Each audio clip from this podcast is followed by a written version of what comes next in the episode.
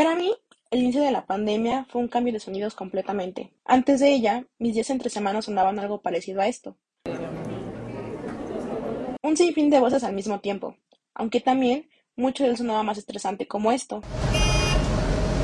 Ya sé, nadie lo extrañamos, pero al final tendremos que volver a esto.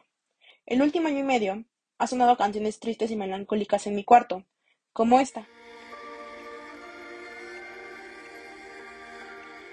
Un poco obvia la diferencia, ¿no creen? Pero creo que es aún más obvia la diferencia en fines de semana. Antes sonaba fiestas, a frases como o como canciones con ritmos así.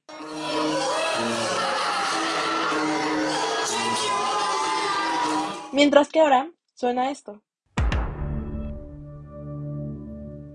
Antes, lo primero que me preguntaba mi papá al verme en la noche era un ¿Cómo estuvo tu día? Y ahora es un ¿qué película quieres ver? Sin duda hubo un poco de mejora, pero es raro. El COVID me permitió ver todas las series que tenía en mi lista de pendientes y poder decir, estoy harta de series gringas con la misma trama. El COVID para mí fue tener que empezar a creer en el Dios de mis abuelos, para pedirle que los cuidara y por lo mismo rezar con ellos. La pandemia me olió al coletílico, porque siempre lo poníamos en todo lo que traíamos a nuestra casa.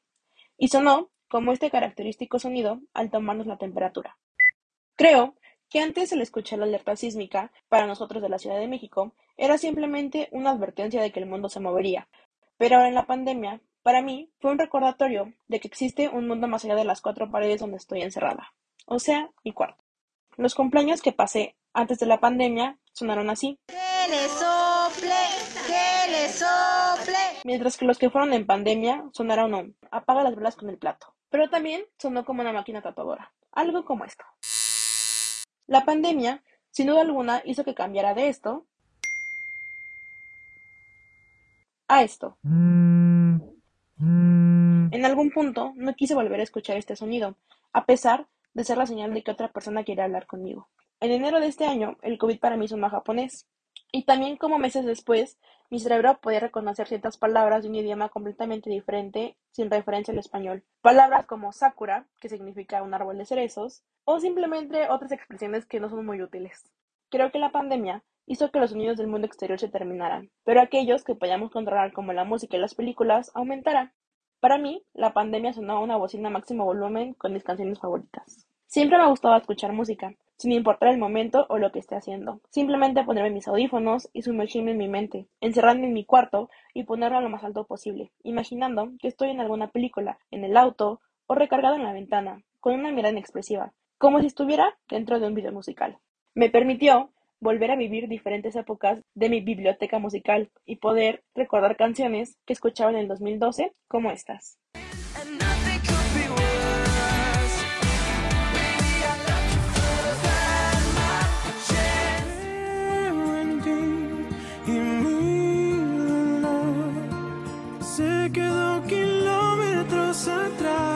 O en el 2015. El mundo se está sumando a la fiesta de los latinos. Esto como una gozadera. Miami me lo confirmó. Y el arroz con habichuela. O en el 2017, como esta. Y olvidarte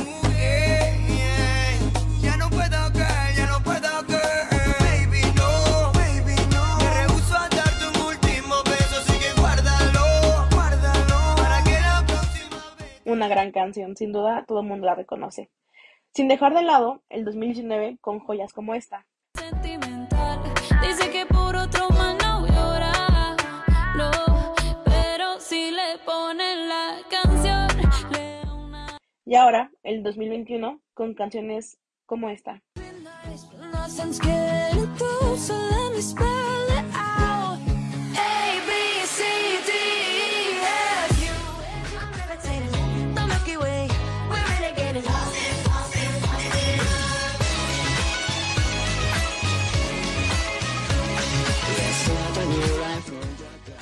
Que escuchamos en TikTok.